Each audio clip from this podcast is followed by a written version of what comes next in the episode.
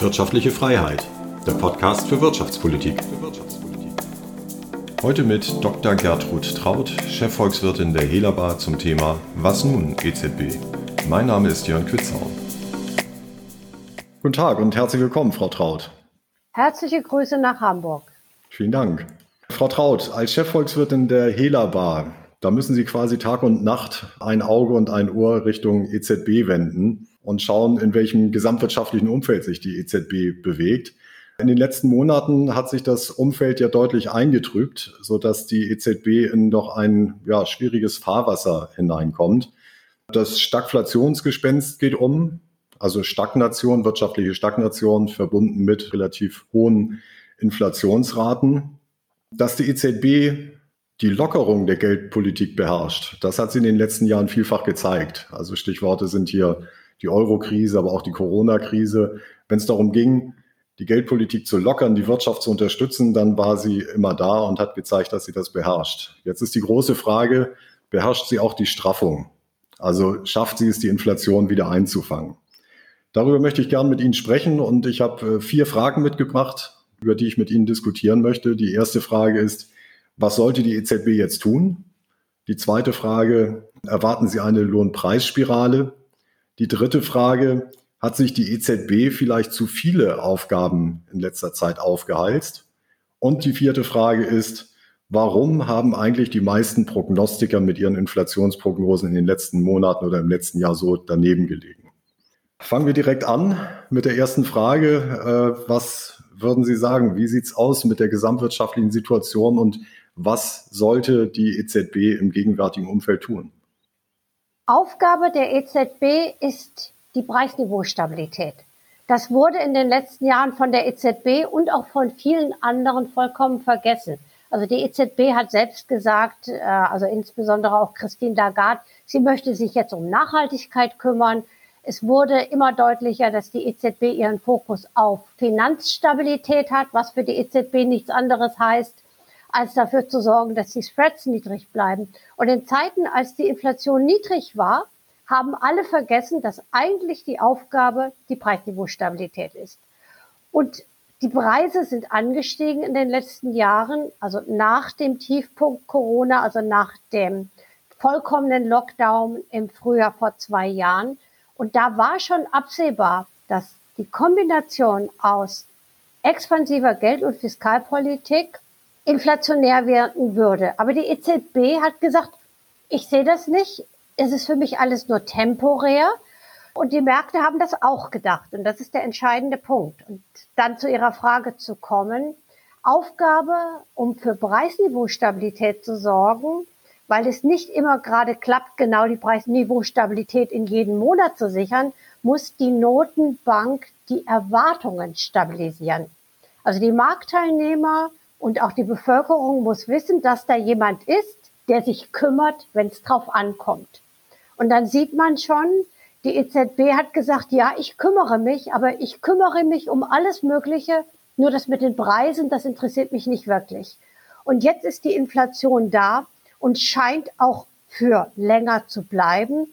Und die EZB muss jetzt ihr Wording ändern und sie muss auch ihr Handeln ändern, weil negative Zinsen passen nicht mehr in dieses Umfeld. Sie darf aber auch nicht panisch werden, weil wenn die Märkte denken, die EZB verliert den Überblick, dann gehen die Preiserwartungen auch durch die Decke. Also sie muss klare Signale setzen, dass sie das Problem erkannt hat und dass sie auch aus dieser unkonventionellen Geldpolitik, also negative Zinsen, Staatsanleihekäufe rausgeht, was er jetzt schon angedeutet hat, und auch wieder Zinsen schaffen wird, was dem einen oder anderen, der hochverschuldet ist, wehtun wird. Ja, Sie haben ja eben schon gesagt, dass die ersten Schritte gemacht sind, also insbesondere, dass die Anleihekäufe zurückgefahren werden oder zum Teil auch schon eingestellt worden sind, äh, das Pandemieprogramm zum Beispiel. Jetzt gucken alle auf die Zinspolitik Sie haben eben gesagt, äh, die EZB, die muss die Inflationserwartungen stabilisieren. Damit sprechen Sie ja die, den Bürger an und die Finanzmarktakteure. Auf der anderen Seite orientiert sich die EZB ja irgendwie immer mehr an den eigenen Inflationserwartungen. Nicht? So kann man das Gefühl haben, wenn man die Pressestatements liest. Und die eigenen Inflationserwartungen, die zeigen ja immer öfter oder zeigen äh, in schöner Regelmäßigkeit, dass die Inflation auch ohne Zutun der EZB sinken wird. Was sagen Sie dazu? Ist das ein Vorgehen, das, das handhabbar ist oder äh, verschafft sich damit die EZB nicht eigentlich ein wunderbares Spielfeld, äh, eigentlich nie an der Zinsschraube drehen zu müssen, weil ja gemäß der eigenen Inflationserwartung die Inflationsraten zurückkommen werden? Die EZB äh, scheint sich tatsächlich an ihren eigenen äh, Prognosen zu orientieren, was ja auch sinnvoll ist. Nur die Frage, sind die Prognosen sinnvoll? Und die EZB musste in den letzten, macht das ja immer quartalsweise, in den letzten Quartalen ihre Prognose sukzessive anheben. Und dann immer wieder sagen, oh, wir haben das nicht gesehen im letzten Quartal, aber im nächsten Quartal wird alles wieder besser. Ich habe mir gerade noch mal die letzten Projektionen rausgeholt, als auch schon der Ukraine-Krieg da war. Und da habe ich mich schon etwas gewundert, weil die EZB drei Szenarien gemacht hat. Das machen wir ja auch alle. Also ein Szenario, wo mehr oder weniger der Krieg bald zu Ende ist, dann ein Szenario, wo es länger dauert und auch die Sanktionen zunehmen und ein richtig schlimmes Szenario. Und dann guckt man drauf, egal was passiert, nächstes Jahr wird schon fast wieder alles gut und Rezession gibt es nicht. Und mittlerweile weiß jeder, dass das nicht haltbar ist. Also natürlich streiten sich auch die Ökonomen, wie stark äh, das Wachstum einbrechen würde, wenn es einen vollkommen Energiestopp äh, geben würde. Aber dass die Inflation dann in Richtung 10 Prozent gibt und dass es im nächsten Jahr auch noch weitergeht, das ist eigentlich mehr oder weniger offensichtlich. Und die EZB hangelt sich aber jetzt von Quartal zu Quartal und weiß, oder ich bin sicher, dass sie jetzt schon weiß, dass sie im Juli ihre Prognose wieder anheben muss. Und irgendwann verliert sie ihre Glaubwürdigkeit wenn sie immer wieder sagt, jetzt lagen wir falsch, aber beim nächsten Quartal sind wir richtig. Und wenn sie das drei, vier, fünf Mal gemacht hat, stellt man fest, die EZB macht ihre Projektionen nach, ich wünsche mir was. Also nicht, was wirklich mit Wahrscheinlichkeit passiert, sondern was man gerne hätte, so dass man diese schwere Übung, nämlich das, was Sie angedeutet haben, jetzt eine Geldpolitik in die andere, in die restriktivere Richtung, also kein Retter mehr der Nation, sondern derjenige sein, der auch sagt, nein, es gibt nicht mehr so viel von dem süßen Gift, weil zu niedrige Zinsen, zu viel Liquidität schafft Inflation und wir haben das mitverantwortet und deswegen müssen wir jetzt den Hahn zudrehen. Nun gibt es ja insbesondere auch im Finanzmarkt äh, das Narrativ, dass die EZB eigentlich gar nicht so viel tun kann, weil die Freisteigerung überwiegend von der Angebotsseite herkommt. Das heißt also, wenn der Ölpreis steigt, wenn die Nahrungsmittelpreise steigen, darauf hat die EZB ja keinen Einfluss und dementsprechend kann sie mit einer Straffung der Geldpolitik eigentlich nicht viel ausrichten. Was halten Sie denn von dieser Sichtweise? Also man darf nie eine Seite alleine sehen. Also bislang oder in den letzten Jahren, als die EZB aktiv war, hatten wir Krisen, die von der Nachfrageseite ausgelöst waren. Und dann hatten wir ein Angebots-Nachfrage-Ungleichgewicht. Die Nachfrage war zu niedrig und dann konnte die Notenbank etwas tun. Die hat die Zinsen gesenkt und dann hat sie immer mehr getan, weil natürlich die Wirkung auch geringer wurde. Jetzt, und das hat jetzt nicht erst mit äh, dem Ukraine-Krieg angefangen, in der Corona-Krise hatten wir schon einen Einbruch des Angebots. Und wenn man einen Einbruch des Angebots hat, merkt man schon Nachfrage größer Angebot. Und wenn die Notenbank und also die Geld- und Fiskalpolitik das macht, was sie in den letzten zwei Jahren gemacht haben, dann steigern sie die Nachfrage und das Angebot ist immer noch beschränkt. Das sehen wir ja an den Lieferkettenproblematik und treibt die Preise auf breiter Front nach oben. Also das Problem ist nicht die eine Seite, sondern das ist immer die Frage im Verhältnis zur anderen Seite. Und wir haben in den letzten zwei Jahren einen Nachfrageüberhang geschaffen, der jetzt Nachfrage wirksam wird, weil das Angebot weiter eingeschränkt wird und Natürlich treibt noch mal, treiben die Sanktionen gegenüber Russland dieses Ungleichgewicht weiter. Und das heißt, in diesem Moment kann die Notenbank nichts mehr machen. Aber in den letzten zwei Jahren hat sie in die falsche Richtung gewirkt. Also sie hat das Problem mit aufgebaut. Also sie kann die Inflationsrate von heute nicht mehr verändern. Aber nach vorne gerichtet muss sie gucken, dass das Gleichgewicht wiederhergestellt wird. Es gibt auch andere Lösungen, aber die sind im Moment nicht so wahrscheinlich, weil das sind strukturelle Dinge wie die Dekarbonisierung, die treibt die Energiepreise nach oben. Also wenn man das nicht will, müsste man das ändern. Deglobalisierung, da können wir gar nicht so viel machen, das ist der Zeitgeist. Und dann noch die Demografie, da werden die Arbeitskräfte knapp, also auch das Angebot wird knapper.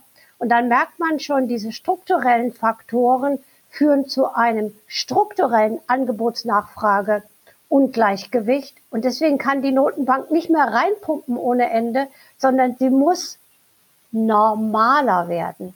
Weil das, was wir derzeit haben, ist ja nicht normal. Negative Zinsen konnten wir uns ja früher auch gar nicht vorstellen. Sie haben eben schon das Thema Arbeitskräfteknappheit angesprochen. Das führt mich äh, fast zur zweiten Frage, nämlich nach der Lohnpreisspirale. Aber bevor wir zur zweiten Frage kommen, wollte ich den ersten Block noch kurz äh, zumachen. Wenn ich Sie richtig verstanden habe oder wenn ich so zusammenfassen kann, Sie sind dafür, dass die EZB die Politik strafft, aber sie darf jetzt auch nicht zu rigoros vorgehen, weil sie sonst äh, ja so ein bisschen Kontrollverlust signalisiert. Und äh, ja, das heißt also, es ist schon eine, eine Gratwanderung für die EZB. Sie muss jetzt was tun, darf aber auch nicht überdrehen, damit nicht noch mehr Unruhe in den Markt kommt, ja. Also sie muss etwas tun und sie muss das machen, was sie auch die ganze Zeit sagt. Sie muss eine Forward Guidance geben. Sie muss sagen, wo sie hin will. Aber das ist natürlich etwas, die Wahrheit zu sagen, also so wie auch die US-Notenbank, die dann gesagt hat, da kommt noch mehr. Die EZB ist nicht gewohnt, diese negative Nachrichten zu verbreiten. Und das sehen wir auch jetzt. Äh, erste Stimmen äh, aus dem Board, ja, vielleicht dann doch im Juli, ach, vielleicht dann doch nicht und bis Ende des Jahres vielleicht null. Aber wo geht's langfristig hin? Und ich meine, ein Einlagezins von null, das ist ja keine langfristige Perspektive, zumal ich auch glaube, dass wir strukturell auch in den nächsten Jahren eine höhere Inflationsrate haben werden im Vergleich zu den letzten 20 Jahren, wo sie in Deutschland und in der Eurozone bei rund anderthalb Prozent war. Und wenn wir in den nächsten Jahren strukturell, ich sag's mal gewagt, zweieinhalb bis drei Prozent haben werden, dann sind negative Zinsen fehl am Platze. Und dann müsste sie eigentlich auch sagen, okay, längerfristig habe ich eine Strategie. Und das heißt schon, Farbe bekennen und ja, das süße Gift rauszunehmen. Und das fällt ihr schwer. Und dann muss sie tatsächlich auch handeln, hat sich aber jetzt auch wieder Zeit verspielt, weil äh, es gibt, also, oder es wird immer so kommuniziert, als müssten die Anleihekäufe erst eingestellt werden, bevor die Zinsen erhöht werden. Das stimmt, wenn man logisch denkt, weil man kann nicht auf der einen Seite auf die Bremse treten und auf der anderen Seite aufs Gas aber praktisch geht das natürlich schon. Man hätte auch anfangen können, die Zinsen schon zu erhöhen. Jetzt geht viel, viel Zeit verloren, bis die Anleihekäufe auslaufen. Und dann wieder die Diskussion dann im Juli, im September oder im Dezember. Und damit verliert sie Glaubwürdigkeit. Also das Wichtigste ist die klare Kommunikation, für die Erwartungen stabilisieren und dann auch noch handeln. Also drei Bedingungen, das ist nicht einfach. Ja, in der Tat. Jetzt haben Sie schon mehrere Argumente gebracht, warum auch perspektivisch die Inflation höher bleiben wird. Nicht bei siebeneinhalb Prozent, wo wir jetzt derzeit sind, aber eben bei meinetwegen drei Prozent, wie Sie es eben gesagt haben.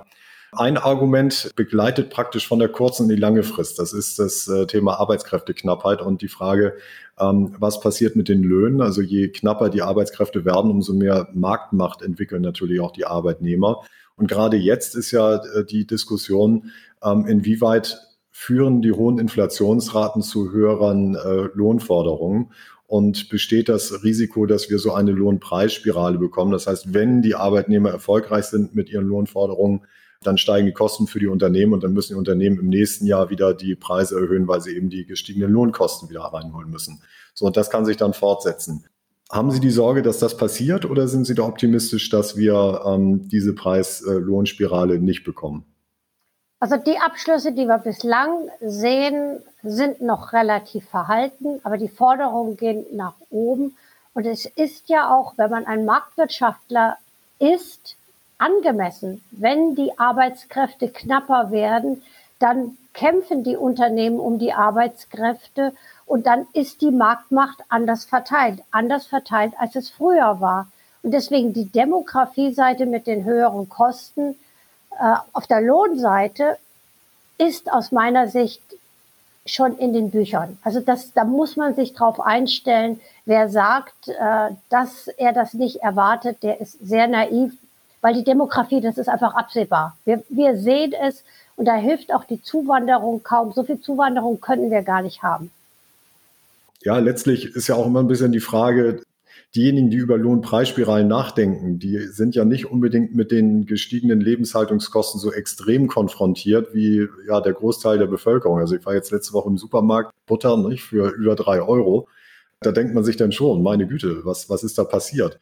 Das heißt also, für große Bevölkerungsteile ist doch auch ja echter Druck da. Die können das nicht über ein Zurückfahren der Ersparnis äh, abfedern, sondern da geht's wirklich ans Eingemachte. Also der, der Druck ist doch wahrscheinlich erheblich im Moment. Ne? Ich habe vor ganz vielen Jahren, das war in den ersten Jahren, als ich im Geschäft war, äh, also ich habe 1996 angefangen und ich habe das gerade noch mal rausgesucht. Das ist ein Paper gewesen aus 1997. Und da habe ich darüber geschrieben mit dem Titel, was die Folgen von Inflation sind und wer am meisten leidet. Und die Headline ist, die Inflation ist die grausamste Steuer, weil sie für diejenigen, die wenig haben, keine Ausweichmöglichkeiten liefert.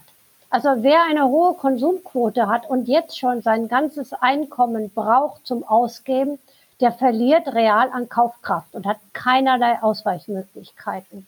Und das ist ja das, was Sie gerade beschrieben haben. Da gibt's nur noch eins, ja, kein Butter mehr auf Brot. Aber auch das Brot wird teurer. Da merkt man schon, das Problem mhm. ist gar nicht so leicht zu lösen. Und deswegen ist ja auch die Diskussion äh, aktuell, wie man die Auswirkungen von dem Ölpreisanstieg mit Tankgutscheinen und Ähnlichem, das finde ich, das sind Streuverluste. Man muss ganz gezielt die unterstützen, die diese geringen Einkommen haben, weil es da richtig weh tut. Also da braucht man Sozialtransfers, damit die Leute nicht äh, unter die Armutsgrenze fallen. Sehr gut, vielen Dank. Kommen wir zur dritten Frage. Die müssen wir eigentlich gar nicht mehr großartig thematisieren, weil Sie schon eingangs angesprochen haben. Also die Frage, ob sich die EZB zu viel aufgehalst hat. Und da haben Sie schon eingangs ein paar Stichworte genannt. Äh, trotzdem der guten Ordnung halber ähm, wollen wir es dann noch einmal aufgreifen. Die EZB hat ja tatsächlich das eigene Mandat so ein bisschen uminterpretiert. Äh, Stichwort grüne Geldpolitik. Da bin ich selbst erstaunt. Hätte man vor zwei Jahren unter Ökonomen eine Umfrage gemacht, ob die EZB sich für Klimawandel interessieren sollte, hätten wahrscheinlich 99 Prozent aus der Luft gegriffen, die 99 Prozent, aber eine überwältigende Mehrheit der Ökonomen gesagt, nee, das ist äh, nicht Aufgabe der Notenbank. Nachdem es jetzt beschlossen ist, fühle ich mich in der Minderheitenposition, äh, wenn ich sage, nee, also da ist die Umweltpolitik oder die allgemeine Wirtschaftspolitik für zuständig, für den Klimaschutz, aber nicht die Notenbank. Wie sehen Sie das? Ist die EZB zuständig? Sie haben es eingangs schon gesagt, aber noch einmal zusammengefasst. Wo ist die EZB übers eigene Mandat hinausgeschossen aus Ihrer Sicht? Also alle Ökonomen wissen jetzt sofort, von was ich spreche. Die Tinbergen-Regel, ein Instrument für ein Ziel und wir haben eine Institution, die eigentlich eine Aufgabe hat. Wenn diese Institution sich jetzt andere Aufgaben nimmt, dann merkt man, da gibt es Zielkonflikte. Und auf diese Zielkonflikte habe ich vor geraumer Zeit schon hingewiesen. Und ich habe auch gemerkt, dass das dem Zeitgeist nicht so gefallen hat, zu sagen, Nachhaltigkeit das ist eine Vermengung von Geld und Fiskalpolitik. Wenn es schwieriger wird, muss sich die Notenbank um die Preisniveausicherung, Preisniveaustabilität kümmern. Ansonsten wird sie gar nichts richtig hinbekommen. Und Sie haben es eben angedeutet, äh, das war irgendwie zuletzt fast so, ach ja, alle machen nur noch Nachhaltigkeit. Und wir sehen, das geht nicht, weil je die unterschiedlichen Aufgaben der unterschiedlichen Institutionen müssen auch sauber getrennt werden, so dass man Verantwortlichkeiten hat. Und die EZB kann sich jetzt nicht rausreden, was sie ja versucht. Sie kann da nichts dafür, dass die Inflation so hoch ist. Ja, sie hat in den zwei Jahren zu viel Gas gegeben. Das hat sie schon zu verantworten. Wenn man sich die Geldmenge anguckt, im Umfeld der Corona-Ausgaben. Die ist massiv nach oben gegangen. Also ganz einfache ökonomische Theorien, monetär induzierte Inflation, zeitlich verzögert, hätte sich die EZB nur mal angucken können, dann hätte sie früher aufhören müssen. Und deswegen, ja, die EZB hat sich zu viel aufgeladen und es gibt ja den berüchtigten Spruch von Mario Draghi, whatever it takes. Also der Länder of Last Resort, der weiße Ritter, das ist schon schön, wenn man ein Held ist. Aber wenn man sich zu viel auflegt, dann verliert man Glaubwürdigkeit. Und an der muss die EZB jetzt arbeiten. Ja, Sie haben es schön skizziert. Also die EZB hat eigentlich den richtigen Zeitpunkt verpasst, auszusteigen aus der expansiven Geldpolitik. Und jetzt ist die Zeit eben gerade ungünstig. Das heißt, es macht äh, für die EZB die Aufgabe wesentlich schwerer. Gucken wir noch einmal zurück, wie es eigentlich dazu kommen konnte. Und dann sind wir natürlich unweigerlich bei den verfehlten Inflationsprognosen. Haben Sie eine Erklärung dafür, warum die EZB, aber auch viele andere beobachter, es war ja nicht nur die EZB, es waren auch die Bankökonomen und die äh, internationalen Institutionen, die mit ihrem Inflationsausblick eigentlich durchweg zu positiv waren. Wie würden Sie das erklären? Also zum einen gibt es ja das Problem, dass diejenigen, die etwas anderes sagen, was es in den letzten 20 Jahren kaum gab, nicht gehört werden. Also es gab natürlich auch Inflationsprognostiker, die sehr, sehr massiv waren. Wir haben auch gewarnt, aber wir hatten auch keine sieben Prozent prognostiziert. Wir haben nur die Inflationswende prognostiziert. Aber das wird nicht gerne gehört, weil die, man kann ja sehr leicht sagen, woher, wo, woher soll es denn kommen? Das hat es in den letzten 20 Jahren nach nicht gegeben. Und dann gab es auch noch so etwas, was ich Zeitgeist nenne, eine neue Theorie, nämlich die Modern Monetary Theory, die gesagt hat, egal was die Notenbank macht, es gibt keine Kosten. Es hat keinen Preis mehr. Man kann quasi alles finanzieren, mit expansiver Geldpolitik, was der Staat gerne hätte. Es kostet nichts. Und dieser Zeitgeist, dass es keinen Preis gibt, dass es keine Inflation mehr gibt, weil es in den letzten 20 Jahren so war, der wurde immer breiter und da wurden die Warner meistens als Spinner abgetan. Und es war ja auch ganz schön, solange es gepasst hat. Ja, das ist vielleicht eine der angenehmen Nebenwirkungen der Inflation, dass jetzt diese MMT-Befürworter doch ein bisschen ruhiger werden müssen. Denn es zeigt sich, man kann doch nicht alles tun. Irgendwann kommt dann die Inflation. Würden Sie sagen, wir sind ja beide im Finanzmarkt unterwegs, ist es auch so ein bisschen ja, wishful thinking, dass äh, man sagt, also solange die Preise nicht steigen, kann die Geldpolitik expansiv bleiben. Das ist natürlich dann gut für die Märkte, wenn ordentlich Geld in die Märkte gespült wird. Spielt das auch eine Rolle? Also ich, ich weiß es selbst ehrlich gesagt nicht. Ähm, ich denke immer mal drüber nach, ob das so ein bisschen ja auch die, die ähm, eigene Wahrnehmung ist der Welt äh, da draußen. Ähm, oder würden Sie sagen, nee, das spielt jetzt keine Rolle? Da sind wir doch nüchterne Analysten genug, als dass wir solche Dinge ausblenden können. Also ich, ich weiß es nicht so genau. Ich denke auch nicht, dass es äh, ein Thema von Banken oder Finanzmärkten war, dass man den Spielverderber nicht sehen wollte und ihn deswegen äh, kleingeredet hat. Ich glaube, es ist sehr, sehr schwer zu warnen, bevor etwas kommt. Und die Fehlallokationen, die es ja jetzt auch in den letzten Jahren schon gab, bei zu viel Liquidität, die wir in Assetklassen sehen, die Blasen generieren, das sind alles Dinge, die Auswirkungen sieht man immer erst, wenn es zu spät ist. Und das ist so dieses Party-Argument, keiner möchte die Musik abdrehen. Äh, und dann denkt man auch, das kann ja vielleicht noch ein Jahr gut gehen und vielleicht geht es auch noch zwei Jahre gut, aber irgendwann geht es halt nicht mehr. Und zu früh möchte es keiner machen. Und das ist jetzt das Problem für die EZB, weil wir mit dem Ukraine-Krieg und auch weiteren äh, Sanktionen das Risiko einer Rezession oder auch Stagflation haben, einer sehr heftigen Stagflation. Und dann, wenn die EZB jetzt die Zinsen erhöhen würde, würden alle sagen, die EZB hat die Rezession herbeigeführt und die Inflation sogar noch hochgelassen. Also sie hätte dann auf ganzer Linie versagt. Und das will die EZB natürlich auch nicht. Ja, wunderbar. Das ist eine hervorragende Zusammenfassung des Gespräches und es zeigt sich mal wieder, nichts ist spannender als Wirtschaft. Ich bedanke mich ganz herzlich für dieses ja doch sehr unterhaltsame und äh, kurzweilige Gespräch. Vielen Dank, Frau Traut. Es war mir ein Vergnügen. Ja, und für weitere Geld-, Finanz- und wirtschaftspolitische Themen schauen Sie gerne einmal in unserem Blog vorbei unter wirtschaftlichefreiheit.de.